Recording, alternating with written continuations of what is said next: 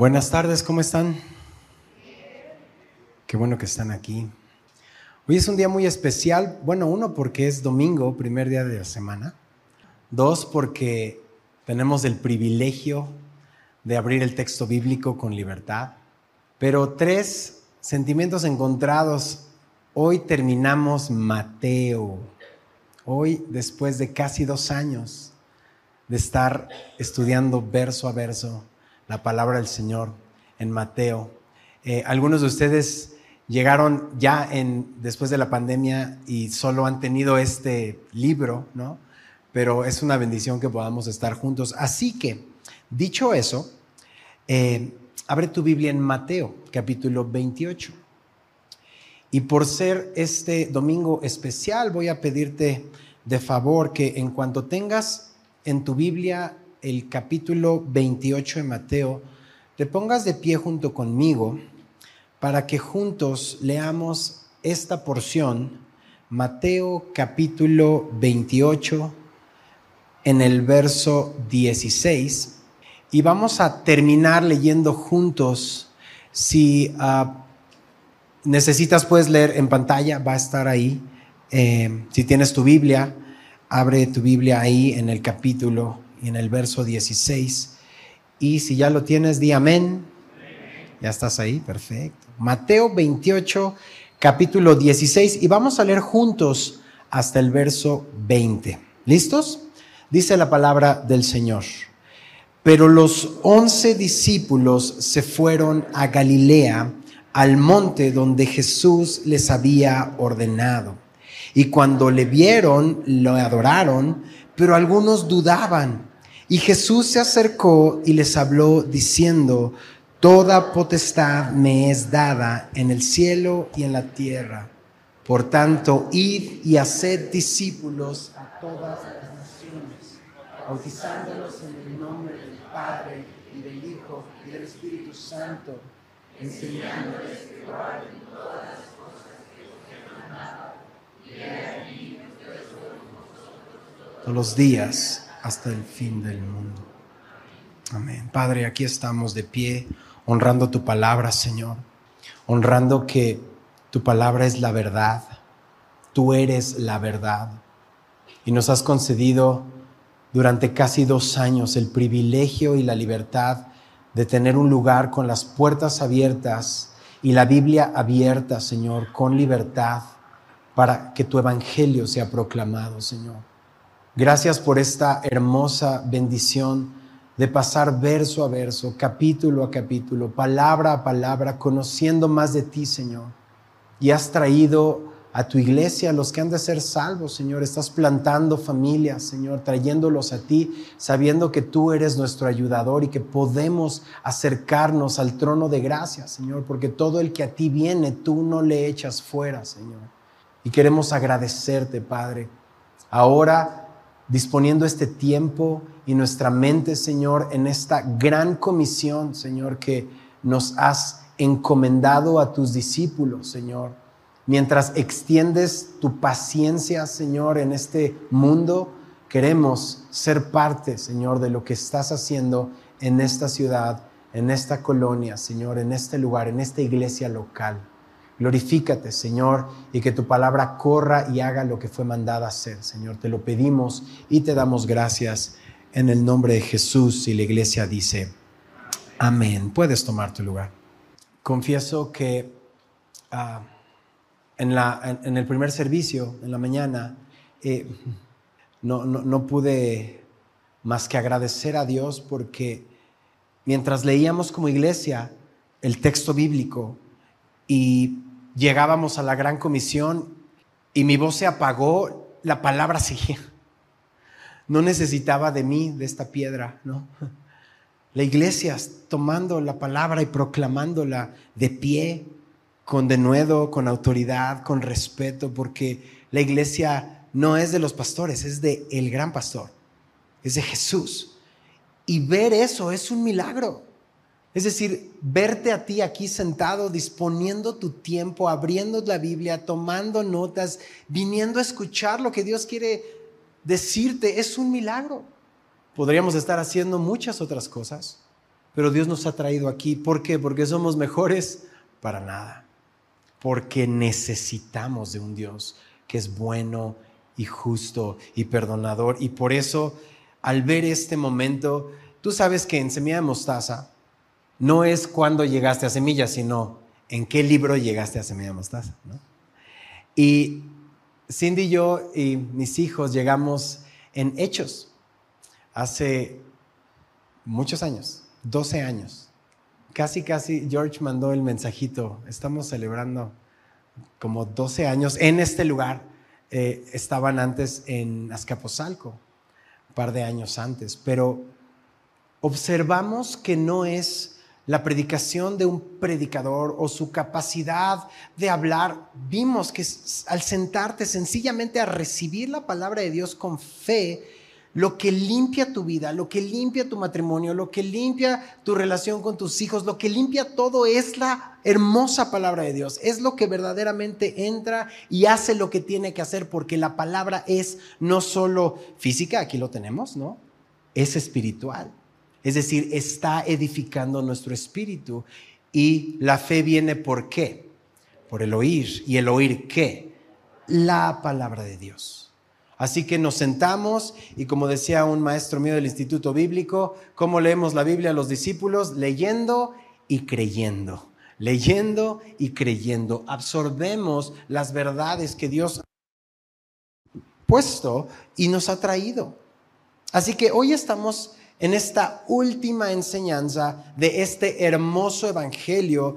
Yo recuerdo, eh, pasábamos por los libros y siempre les he dicho que es mi vida antes y después de Romanos, es decir, Dios utilizó la enseñanza del libro de Romanos para hacer mi vida pedazos y volverla a hacer otra vez y darme un propósito y un destino que es el mismo, no es algo místico, no es algo mágico, simplemente el acercarte al texto y venir y creer en lo que el Señor está diciendo acerca de quién es, quién eres tú, quién es Él pues de la misma manera y con el mismo gozo, hoy llegamos a la última enseñanza de casi dos años de estar en el Evangelio de Mateo. Así que vamos a terminar de observar el capítulo 28 y estoy seguro que para muchos de los que estamos aquí, el estar viendo la vida de Jesús domingo a domingo, el ministerio de Jesús, las enseñanzas de Jesús, esto ha traído a nuestro corazón alimento, e, e, espíritu, alimento espiritual a cada uno de nosotros. Así que la porción que tienes ahí al frente, está tu Biblia abierta, últimos versos del, del capítulo 28, es conocida como la gran comisión. La gran comisión, es una reunión, estamos leyendo una reunión en un monte en Galilea donde Jesús se va a aparecer a sus discípulos y les da un mandato, pero es tan importante como todos los otros mandatos que dio durante su ministerio. Es decir, tiene algo de especial, claro, todos los mandatos de Jesús son especiales, pero este es tan importante como los que él ha dado antes. Sin embargo, sé que muchos de ustedes toman nota y vamos a hacer un pequeño bosquejo. Específicamente, esta gran comisión tiene tres declaraciones o tres factores que hace Jesús o dice Jesús. Así lo vamos a dividir el día de hoy, los siguientes minutos, tres puntos. Número uno, para los que toman nota, verso 18, la autoridad que nos ha delegado Jesús. Número uno, la autoridad que nos ha delegado Jesús. Y en tus notas subraya o pon un círculo en la palabra autoridad, ¿ok? La autoridad que nos ha delegado Jesús. Esto es en el verso 18. Número dos, segunda parte. La actividad que nos ha mandado Jesús. La actividad que nos ha mandado Jesús. Número uno es que la autoridad. Número dos, la actividad. Es decir, la autoridad que nos ha delegado Jesús, la actividad que nos ha mandado Jesús, verso 19 y primera parte del 20. Y número tres, vamos a terminar el día de hoy con la capacidad que nos ha concedido Jesús. Número tres, la capacidad que nos ha concedido Jesús. Así que si hacemos un pequeño resumen, que sería número uno, la autoridad, Número dos, la actividad. Y número tres, la capacidad que nos ha concedido, mandado y delegado Jesús. Así que comencemos desde el principio, puntos ojos en el verso 16.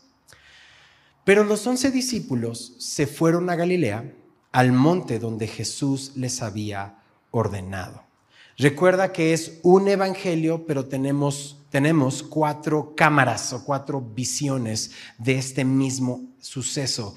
La cámara de Mateo, la de quién más, la de Marcos, la de quién más, Lucas y la de Juan. Es decir, tenemos una visión completa de un mismo evento. Y en el texto, aquí vemos en Mateo, que del verso 15 al 16, Mateo ya no se queda en las apariciones que Jesús tuvo en Jerusalén, se va ya directamente hacia, eh, em, hacia Galilea. Es decir, del 15 al 16, él está enfocado en decir, hey, yo les había dicho capítulos atrás que Jesús había prometido que nos iba a ver en Galilea, así que me voy directamente a decirte lo que sucedió.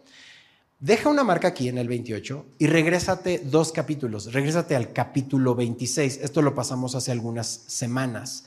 En el verso 30, Mateo 26, 30. Recuerda lo que en ese momento pasábamos por esa lectura. Eh, dice, y cuando hubieron cantado el himno, salieron al monte de los olivos. Entonces Jesús les dijo, todos vosotros os escandalizaréis de mí esta noche, porque escrito está, ¿qué dice el texto? heriré al pastor y las ovejas del rebaño serán dispersadas. Pero, verso 32, después que haya que resucitado, iré delante de vosotros a Galilea. Es decir, aquí está la promesa, ya se los había dicho, lo vimos el domingo pasado. Hey, voy a morir, pero hey, voy a resucitar. Y cuando resucite, nos vemos en Galilea. Así que Mateo está interesado en recordarnos y hoy en día recordarnos que Jesús cumple sus promesas. Lo que Jesús te ha prometido, Él lo cumple. Así que Jesús prometió que resucitaría y resucitó. Jesús prometió que los vería en Galilea. ¿Y qué es lo que estamos leyendo? ¡Ey! Los veo en Galilea.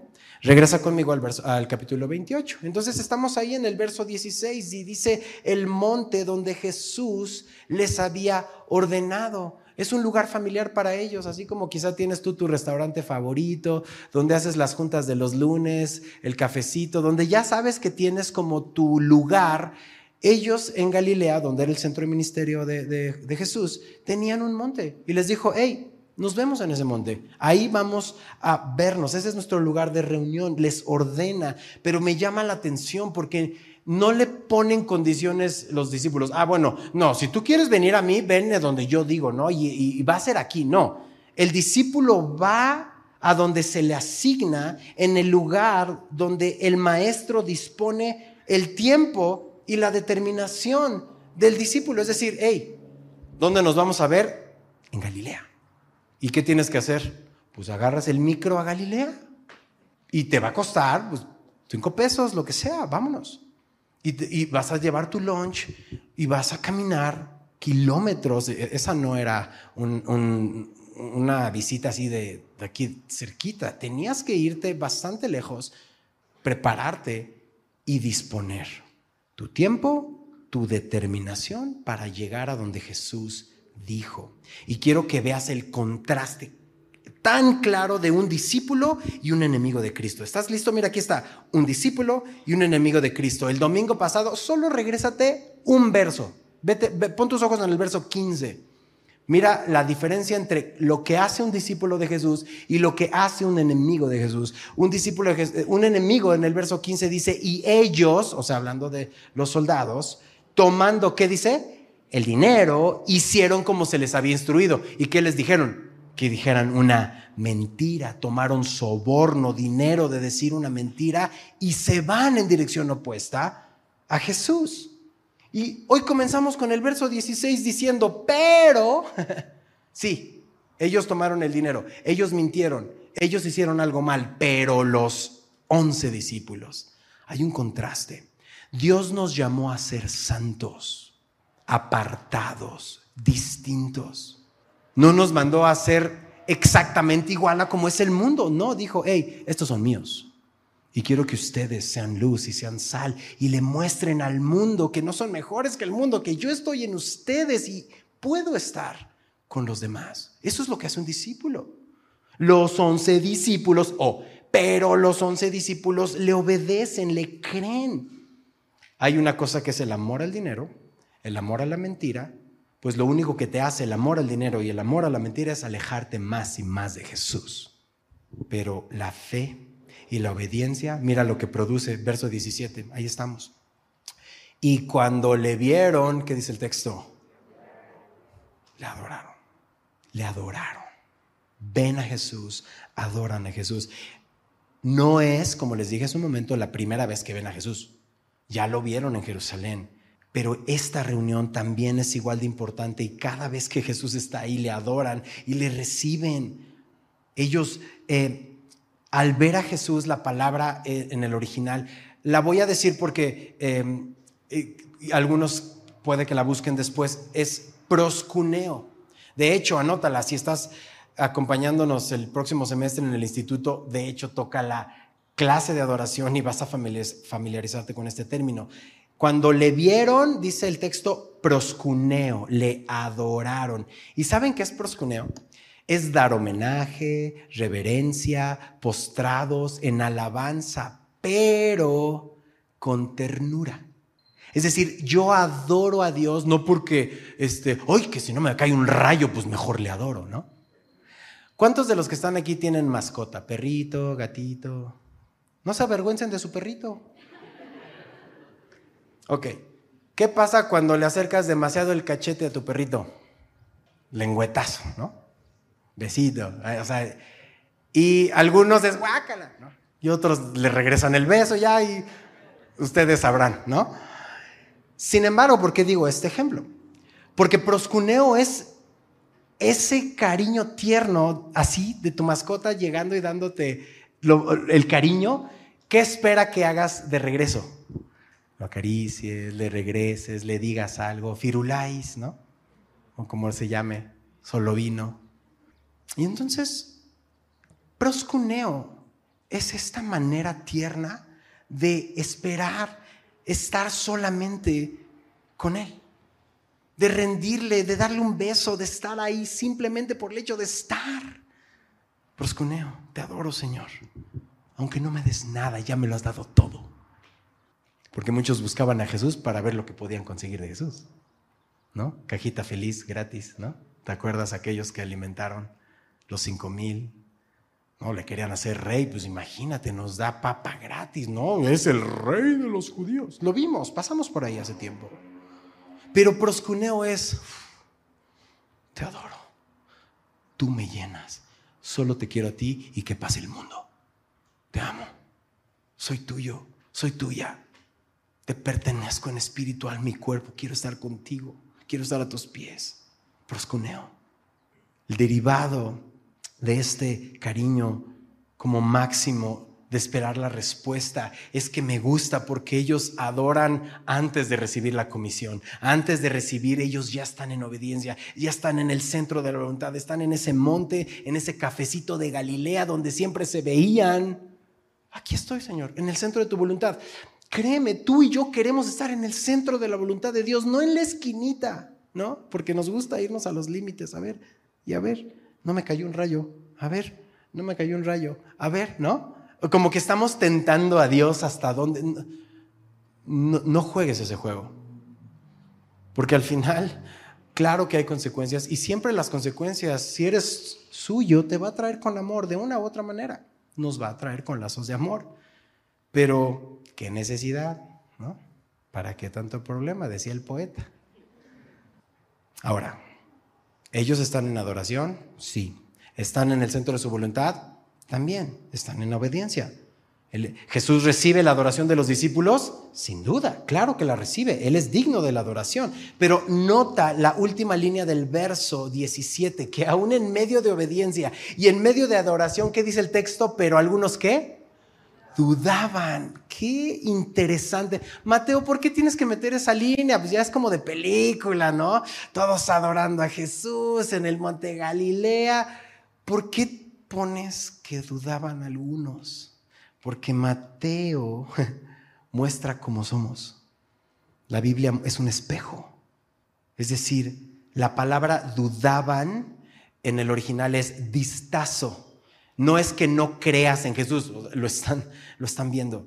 Pero la palabra en el original es vacilar, pero no de te estoy vacilando de broma, no es esa. Vacilar significa moverse de un lado al otro por falta de estabilidad.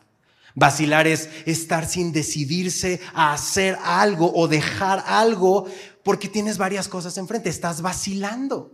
Es decir, ellos están enfrente de Jesús y están vacilando en decir, le entrego toda mi vida o no, así como tú y yo. Sabemos que es verdad, sabemos que resucitó, sabemos que nos ama, sabemos que todo lo que nos han dicho durante casi año y medio o más es verdad, pero estoy vacilando. Te entrego o no te entrego todo, Señor. Así están los discípulos. Así están en ese momento. Somos muy parecidos. Y es bien interesante porque Mateo está notando esto, que en medio de este momento tan glorioso, es posible que nos queramos estar moviendo a otra cosa. ¿Qué me va a pedir el Señor? Tu vida entera. Ay, no, espérame tantito, ¿no? ¿Qué me, qué me va a pedir el Señor? Esto que tanto idolatras o, tanto has puesto todo tu empeño. Ay, no, espérame, déjalo, disfruto un poquito más. Entonces empezamos a hacer este, hmm, esta vacilada o este vacile, ¿no? Esta duda de no decidirnos entregarle toda nuestra vida al Señor. Y lo has escuchado tantas veces. O el Señor es el Señor de tu todo o es el Señor de tu nada. No le podemos decir, Dios, te entrego los domingos a las 10 y a las 12. Ya, yo me encargo los lunes, martes, miércoles, jueves, viernes, sábado, sobre todo viernes en la noche y sábado, yo me encargo, Señor, ¿no?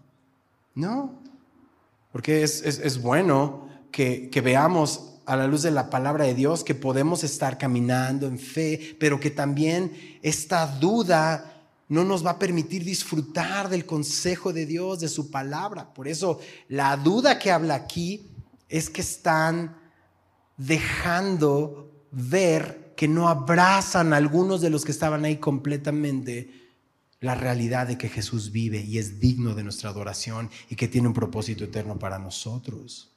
Ahora lo que está a punto de decirles, junto con todas las cosas que ya les dijo, es que les va a dar propósito. Hay veces que cuando te decimos desde el púlpito, pierde tu vida para ganarla, es como si te estoy diciendo que hagas lo peor del mundo. No, no, no, pobre de ti. Morir para vivir es lo peor. No, es lo mejor.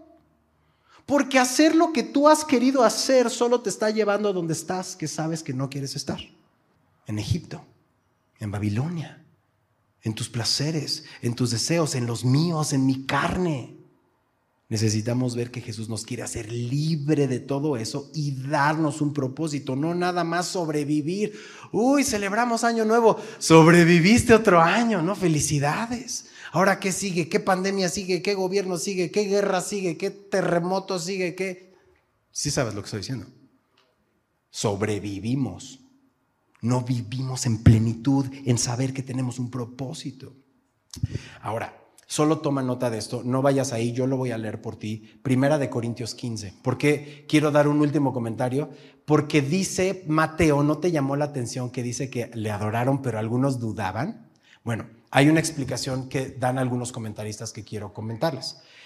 Primera de Corintios 15, 3. Primera de Corintios 15, 3 dice, porque primeramente os he enseñado lo que asimismo recibí, que Cristo murió por nuestros pecados conforme a las escrituras y que fue sepultado y que resucitó al tercer día conforme a las escrituras y que apareció a Cefas, Cefas es Pedro, y después a los doce, subraya el verso 6, después apareció a cuántos?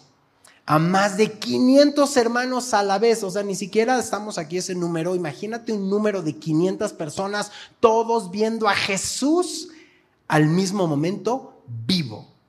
Y dice, de los cuales, verso 6, segunda parte, muchos viven aún y otros ya duermen. Después apareció a Jacobo, después a todos los apóstoles y al último de todos como un abortivo, ¿qué dice Pablo? Me apareció a mí. Es decir, Jesús quiere revelarse y se aparece a sus discípulos. Así que algunos comentaristas piensan que el hecho de que Mateo registre que algunos vacilaron, dudaron, en ese momento puede inferir que no solo estaban los once, que probablemente es ese momento de los 500 a la vez. Muchos estaban ahí, 500, como que se pasó la voz. Twitter, WhatsApp, Semilla, nos vemos en Galilea, Jesús va a estar ahí, vamos, ¿no? Y muchos fueron a ese momento. Pero me da eh, esta idea de que hoy en día te dicen ver para creer. O sea que si no veo, no creo. Bueno, aquí estás viendo y no ves. o sea, muchas veces no es la evidencia lo que necesitas. Necesitas rendirte, es fe, rendir tu vida a Cristo. Así que ese no es el momento de la ascensión, no es lo último que dijo Jesús antes de subir al cielo. Eh, eso lo vamos a observar en hechos. Ahora, ahora sí, tres puntos muy particulares y de la manera más breve que pueda te los voy a compartir. ¿Qué dicen tus notas? Número uno, ¿qué dijimos? ¿La qué? La autoridad. Ok, vámonos en el verso 18. La autoridad que Dios nos ha o que Jesús nos ha encomendado. Dice, y Jesús se acercó y les habló diciendo, siempre Jesús se está acercando, siempre es Jesús el que nos está hablando, siempre es Jesús el que nos da compañía y claridad. ¿Qué les va a decir? Toda potestad, potestad me es dada en el cielo y en la tierra. Toda fuerza, capacidad, libertad, competencia, control, influencia, jurisdicción, poder, derecho. Es decir, si alguien en este universo sabe usar esa potestad y merece esa potestad, ¿quién es? Jesús. A ti y a mí nos dan una gerencia y uy, ni me toques, ¿no? Te dan, una, te dan un ascenso y nombre, abres tu, tu segunda sucursal y no, no, no, no, no, no.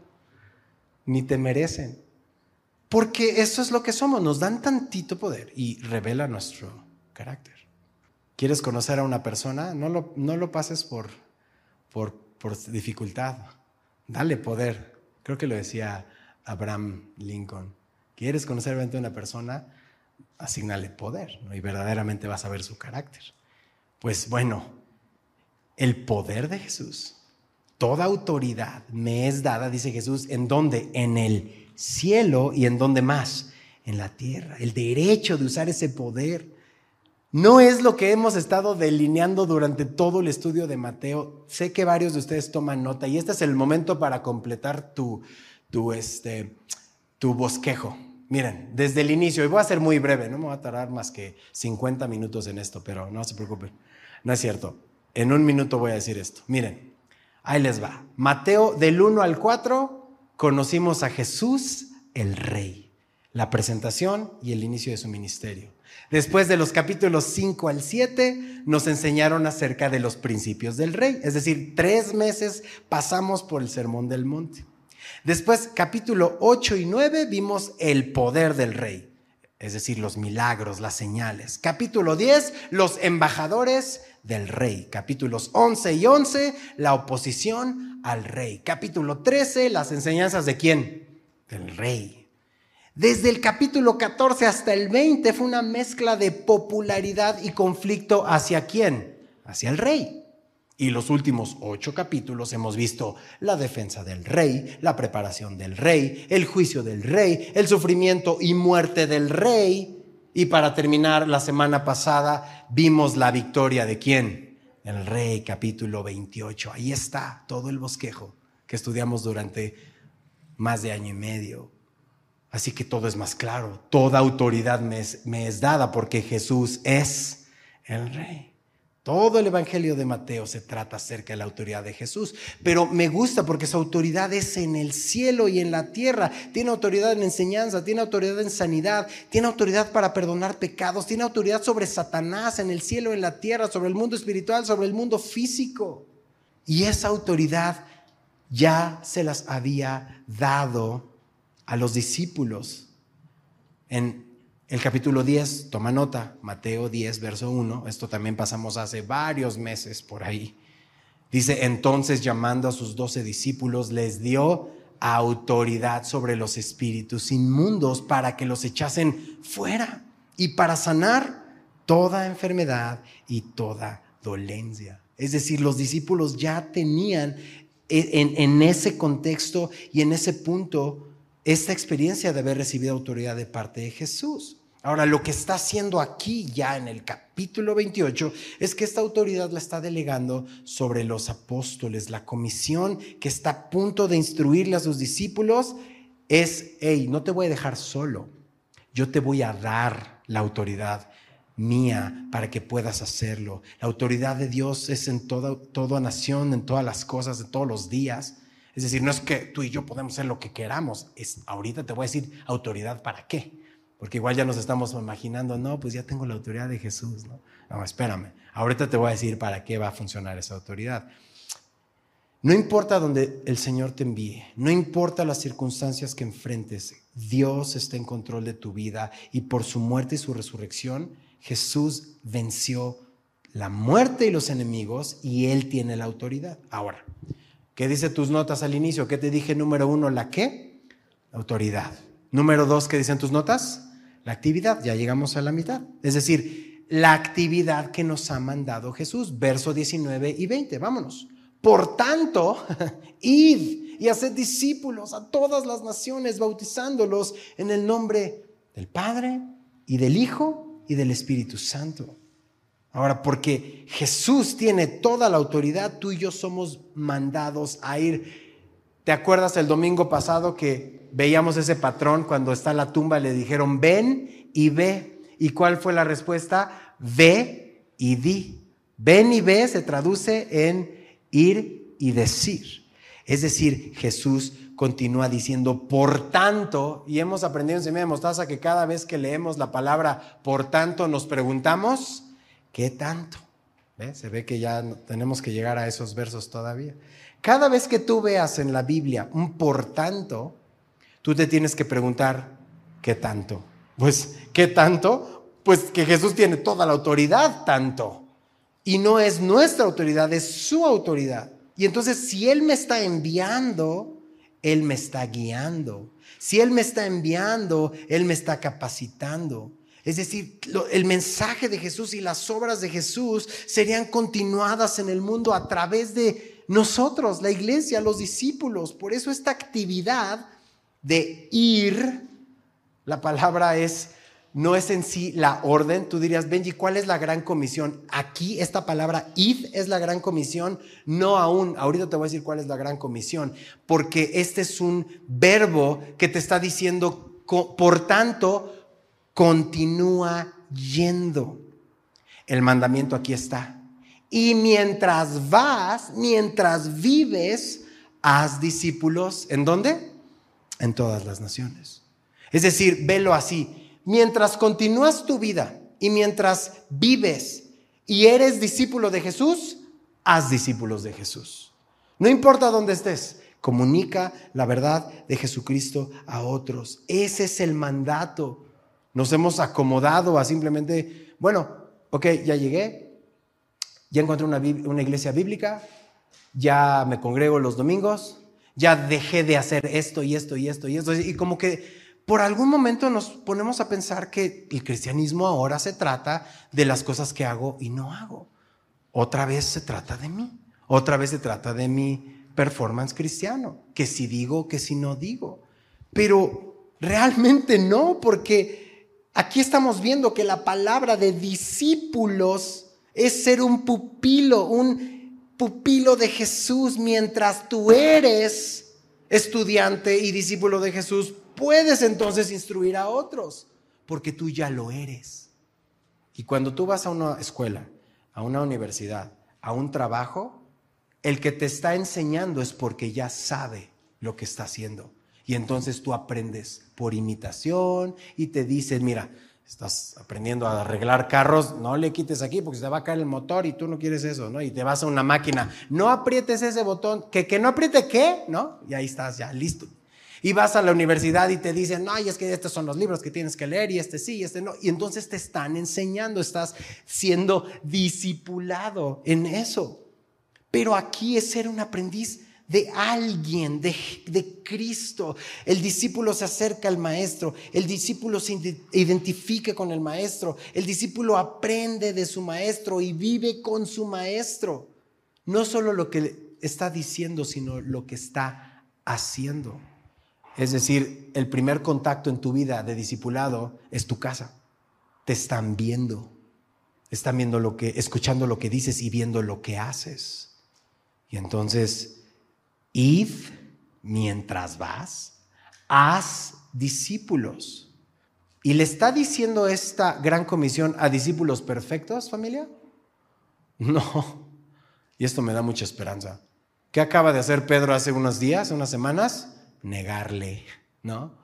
¿Qué acaban de hacer todos los demás mientras lo arrestaban? Huir. ¿Dónde estaban todos mientras lo estaban crucificando? ¿Quién sabe dónde? Y viene y les dice, hey, ustedes son mis discípulos, ustedes son mis amigos. ¿no? Voy a hacer mi obra a través de ustedes. Así que Jesús no está confiando y nos ve y dice, ah, a él se lo voy a mandar a la oficina. No, este, no, sí, sí, no. Él confía no en nuestras capacidades, sino en su propósito y puede y quiere usarte donde estás tú. justamente donde estás, en tu casa, en tu calle, en tu oficina, en tu trabajo, mientras te mueves. Es decir, Jesús sabe que no hay poder en nosotros. Jesús lo sabe.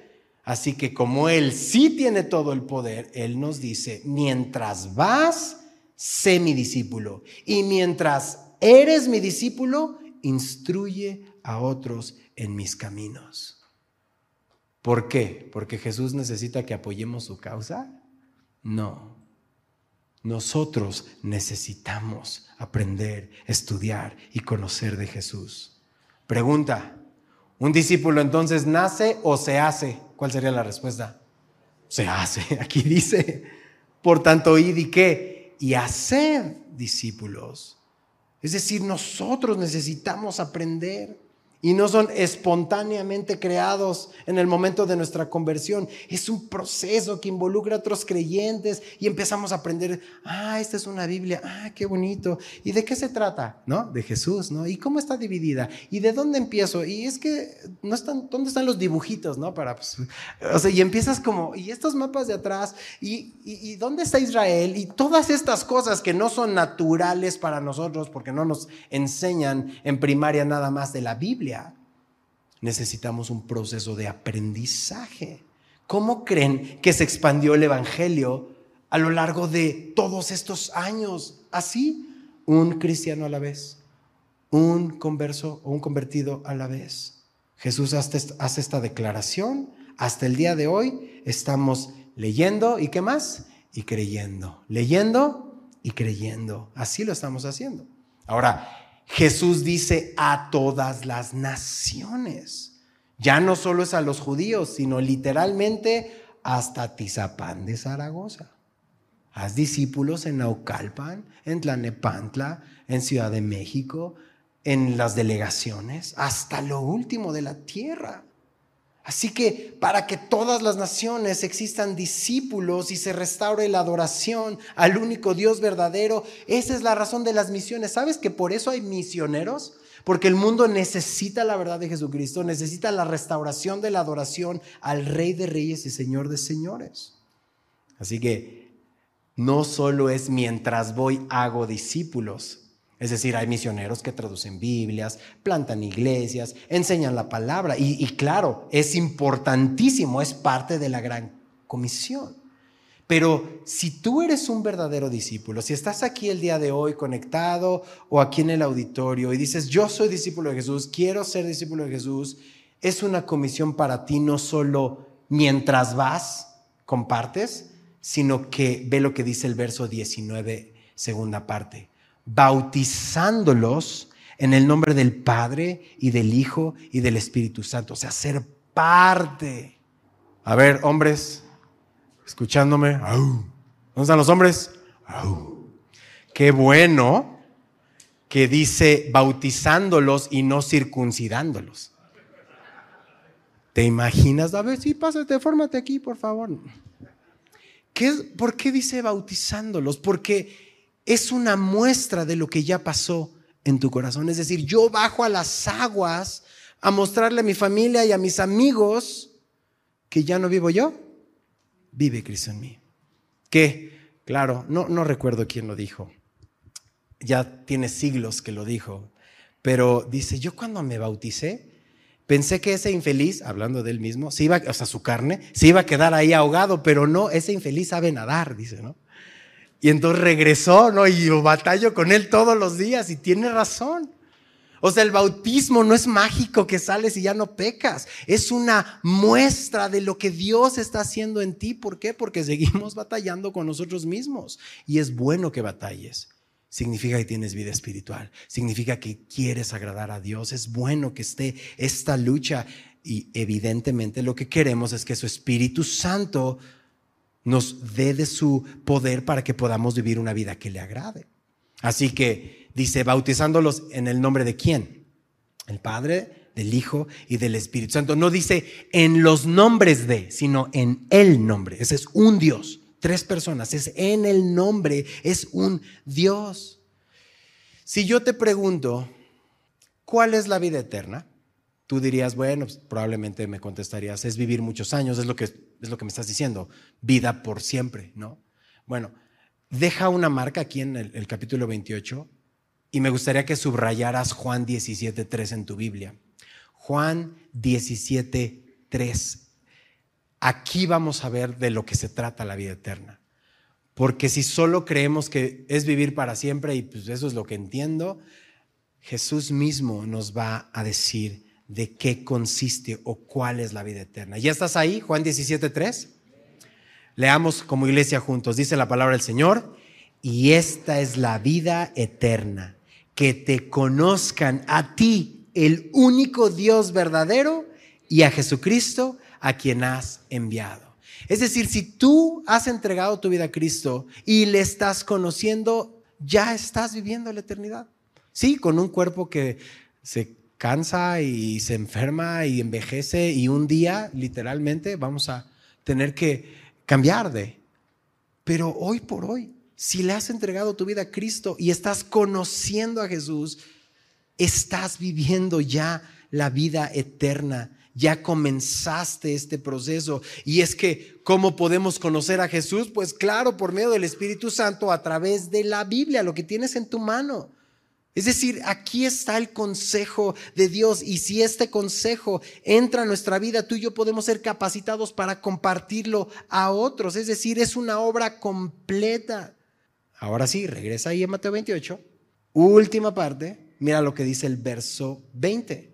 No solo es ir y hacer discípulos, sino quédate a enseñarles, enséñales que guarden cuántas cosas todas las cosas que nos ha mandado, es decir, todo el consejo de Dios, Antiguo y Nuevo Testamento, verso por verso, mientras pasan los años, parece que la iglesia, y estoy hablando de la iglesia eh, en el mundo, parece que nos movemos de esta comisión porque esta comisión no es para los pastores, tristemente es, no, pues ya les di este libro, ahora que les doy, no, pues voy a hacer un nuevo programa. ¿Cómo, ¿Cómo los mantengo? Que no se vayan y quiero hacer actividades y se vuelve en todo menos la gran comisión. Y la gran comisión es esto, enseñarles que guarden cuántas cosas, todas las cosas. Y ahora, suena imposible, ¿verdad? Uy, ni siquiera las sé cuántas cosas son, qué es lo que tengo que hacer. No, Dios te está diciendo, escudriña mi palabra todo lo que yo te he dicho te va a ser revelado, lo vas a leer y el Espíritu Santo te va a recordar. El discipulado es eso.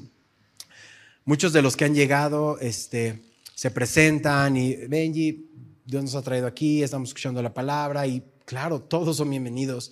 Eh, vengan de visita o, se queden. Pero algo que siempre les decimos es, disipúlate, disipúlate.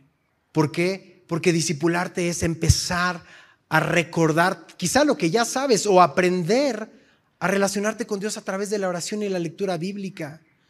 Oye, Benji, es que ya hice Navegantes 1, 2 y 3, ¿cuál sigue? Pues el 1, ¿no?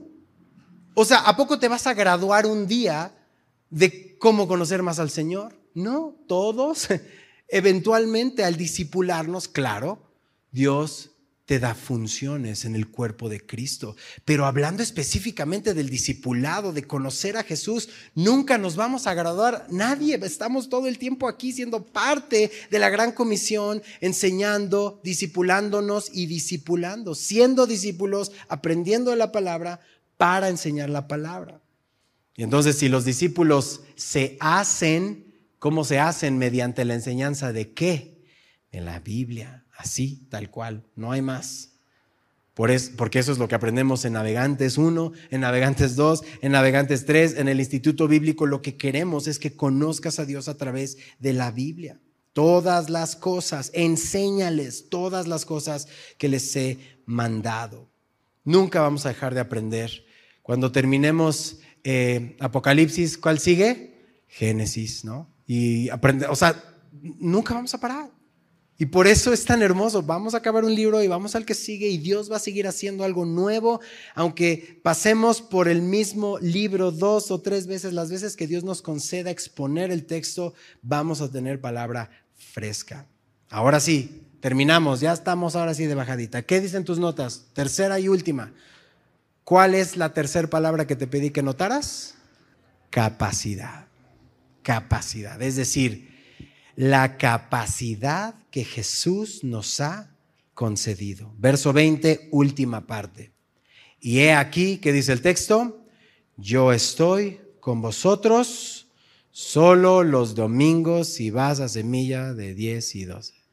¿Qué dice el texto? Todos los días. Hasta que ya por fin te portes bien. Y cuando te portes bien, regreso a estar contigo. ¿Eso dice? ¿Hasta cuándo? El fin del mundo. Así sea. Amén. No hay una promesa más hermosa en tu vida. La presencia de Dios te ha dado una misión, pero no va solo. Mi presencia, dice Jesús, es constante y va a ser más que suficiente para ti.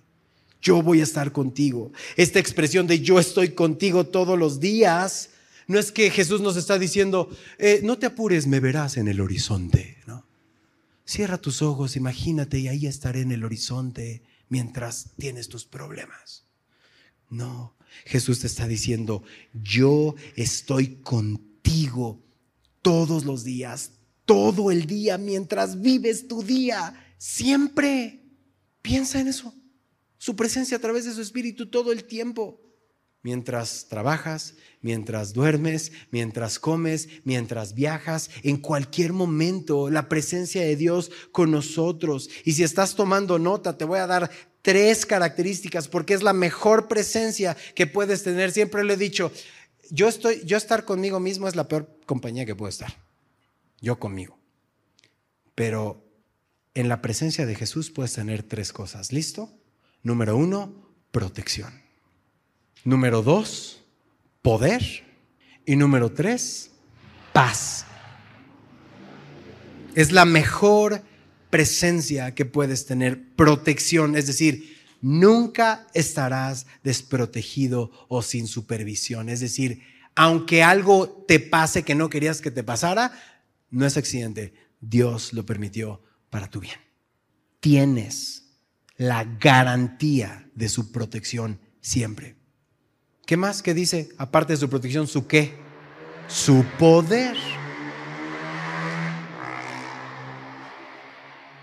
Con esa moto no puedo. Su poder. Puedes llevar a cabo su voluntad. Probablemente has visto que es que como soy el único creyente en mi familia, este, soy el único creyente en mi oficina, o sea, soy el único, ¿no? Y no puedo, no sé, no soy tan articulado, no tengo instituto bíblico, no sé muchas cosas. ¿Qué es lo que Jesús está dando aparte de su protección? ¿Su qué? Su poder. Puedes llevar a cabo su voluntad porque estás trabajando en su nombre. Es decir, ¿tú crees que Dios no ama con los que estás? Los ama más que cualquier otra persona porque Jesús murió por ellos. Y entonces va y te pone a ti, a ti, a ti, a todos los que estamos aquí en un lugar para que sea sus oídos y sea sus ojos, y sea sus manos, y sea su boca, para, para cuando ellos abran su corazón a ti, te compartan una necesidad, ¿qué les vas a decir? Ve a Jesús, ve a Jesús. Y los llevas al Evangelio. Su protección, ¿qué más? Su poder Y número tres, su paz. Es decir, podemos descansar que la iglesia, la familia, todas las cosas son de Él. No tenemos nosotros que estar en nuestras fuerzas queriendo transformar la vida de las personas que queremos, sino verdaderamente descansar en que Él nos ha capacitado para amar, para enseñar, para disipularnos, para disipular. La habilidad no está en nosotros, ya lo vimos. La autoridad no está en nosotros, ya lo vimos. La, la autoridad está en Él y en su palabra. Lo has escuchado, lo repito. Nosotros estamos aquí frente a ti, pero nosotros, personalmente, yo no tengo ninguna autoridad sobre ti. La Biblia lo tiene. Y entonces yo te hablo en la autoridad de la palabra de Dios. Puedes confiar en eso. Si no, comienzan manipulaciones y cosas que no convienen. Eso es lo que utilizan las personas. Queremos que tú vayas a la fuente y tú digas, ok, eso es lo que escuché, esto es lo que he leído, esto es lo que he tomado nota, soy discípulo, conozco a mi maestro, conozco la escritura. Por eso, la capacidad para caminar en su voluntad, la capacidad para obedecer esta gran comisión, es que su presencia está contigo mientras nos congregamos, mientras salimos, mientras salimos a comer en la tarde, el día de mañana en la oficina, en la universidad, en donde estés, que Dios te conceda la gracia de predicar el Evangelio de una manera sencilla, uno a uno, compartir lo que Dios ha hecho en tu vida. Es que no sé predicar, ¿no? ¿Qué vemos en Navegantes 2? Compartir nuestro qué? Nuestro testimonio. ¿En cuántos minutos? Cuatro. O sea, ni siquiera es así una predicación de 50 minutos donde tienes que tener la atención. No. Necesitas decirle, ven y ve. Ven y ve. Ven, ve, lo que Dios ha hecho en mi vida. Su presencia en ti va a ser posible, ¿no? Eh, que caminemos en esto. Y entonces, este hermoso hecho que Jesús no está condicionando su presencia, sino que dice, he aquí yo estoy contigo todos los días, ¿hasta cuándo? Hasta el fin del mundo. Amén. Es decir, yo estoy con ustedes cada día hasta que ya no haya más días, ¿no? Me gusta muchísimo esto, porque que el Evangelio de Mateo termine hasta el fin del mundo es que este eh, mundo tiene un fin. Eso tiene un plan. Toda la maldad que ves en las noticias, incluso la nuestra, ¿no? Con la cual tú y yo batallamos, que dices, ya ven, Señor, no, ya no me soporto. Ya ven, ven Jesús. Eso se va a acabar. Tiene fecha de expiración. Todo lo que ves en los gobiernos, todo lo que ves en la economía, todo lo que ves en la sociedad, tiene fecha de caducidad. Hasta el fin del mundo. No nos dejó a la deriva. El Señor es el Señor de la historia, es su historia y tu historia puede ser de Él. Entrégasela, Señor. Lo que yo había hecho durante toda mi vida es agarrar una hojita y poner mi pliego petitorio. Señor, yo quiero esto, y quiero esto, y quiero esto, y quiero esto, y quiero esto. Al final, pongo una línea y digo, Señor, fírmale, no seas así y te sigo y te adoro. Lo hemos visto. Pero, pero aparte de ahí me congrego y tengo este, hijos, perrito, camioneta, ¿no? Y doy diezmo. Está, está muy cristiano mi plan. ¿Te doy una idea mejor? Toma un hoja en blanco y fírmala. Y dile, escribe mi historia, Jesús. Sin condiciones. Soy tuyo. Espiritual mi cuerpo soy tuya, dile, espíritu en mi cuerpo. Ya me cansé porque incluso cuando en tu gracia me has contestado algunas cosas, no las valoro y se me olvidan. Y quiero más. Por eso tomo un ojo en blanco, pongo mi firma y te lo entrego. Para que un día, en unos años, en unos meses, voltee y vea mi vida y diga, esto no tiene nada que ver conmigo. No tiene nada que ver con mis buenas decisiones, con mi preparación, con mi esfuerzo. Todo es la gracia de Dios en mí. Y entonces tu testimonio va a ser mucho más efectivo. Porque vas a poder ver a la gente a los ojos y decir, sí soy un pecador, sí hice todo eso, pero ya no soy más eso. Jesús me sanó, Jesús me salvó, Jesús me limpió, Jesús me transformó y me llamó a chambear para Él. ¿Cómo? Yendo y diciendo, hablando lo que Dios me ha dado. Vas a estar caminando en un propósito mucho más hermoso y grande del que estás caminando ahorita. Créeme. Vamos a orar, inclina tu rostro. Y mientras te preparas en oración, yo quiero invitarte con tus ojos cerrados a que agradezcas a Dios. No le pidas nada, solo agradecele. Él ya sabe lo que necesitas antes de que lo pidas. Enfócate en lo que ya te ha dado Dios. No le hagas promesas, no le hagas, y Señor, ahora sí, solo dile gracias porque no me has consumido, Señor. Gracias porque puedo estar rodeado de una familia espiritual. Gracias porque das un lugar en donde puedo ver tu evangelio y porque ahorita escucho tu espíritu diciéndome, deja esto, descansa en esto, perdona esto, suelta esto. Agradecele al Señor, dile gracias Señor.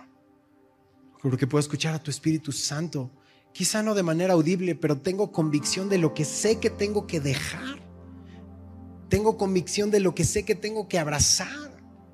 Y ese es tu Santo Espíritu, es la certeza de lo que estoy sintiendo, no son emociones, es tu Espíritu en mí diciéndome, te amo, te amo, te amo.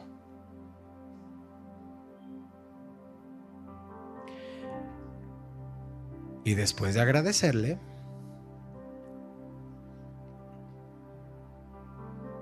acércate a sus pies y dile lo que tú quieras. ¿Quieres pedirle? Pídele.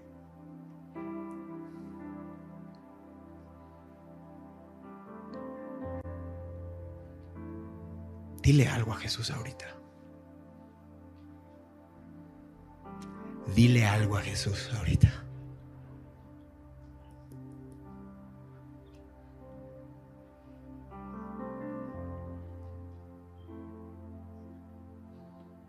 Bendito Padre, gracias porque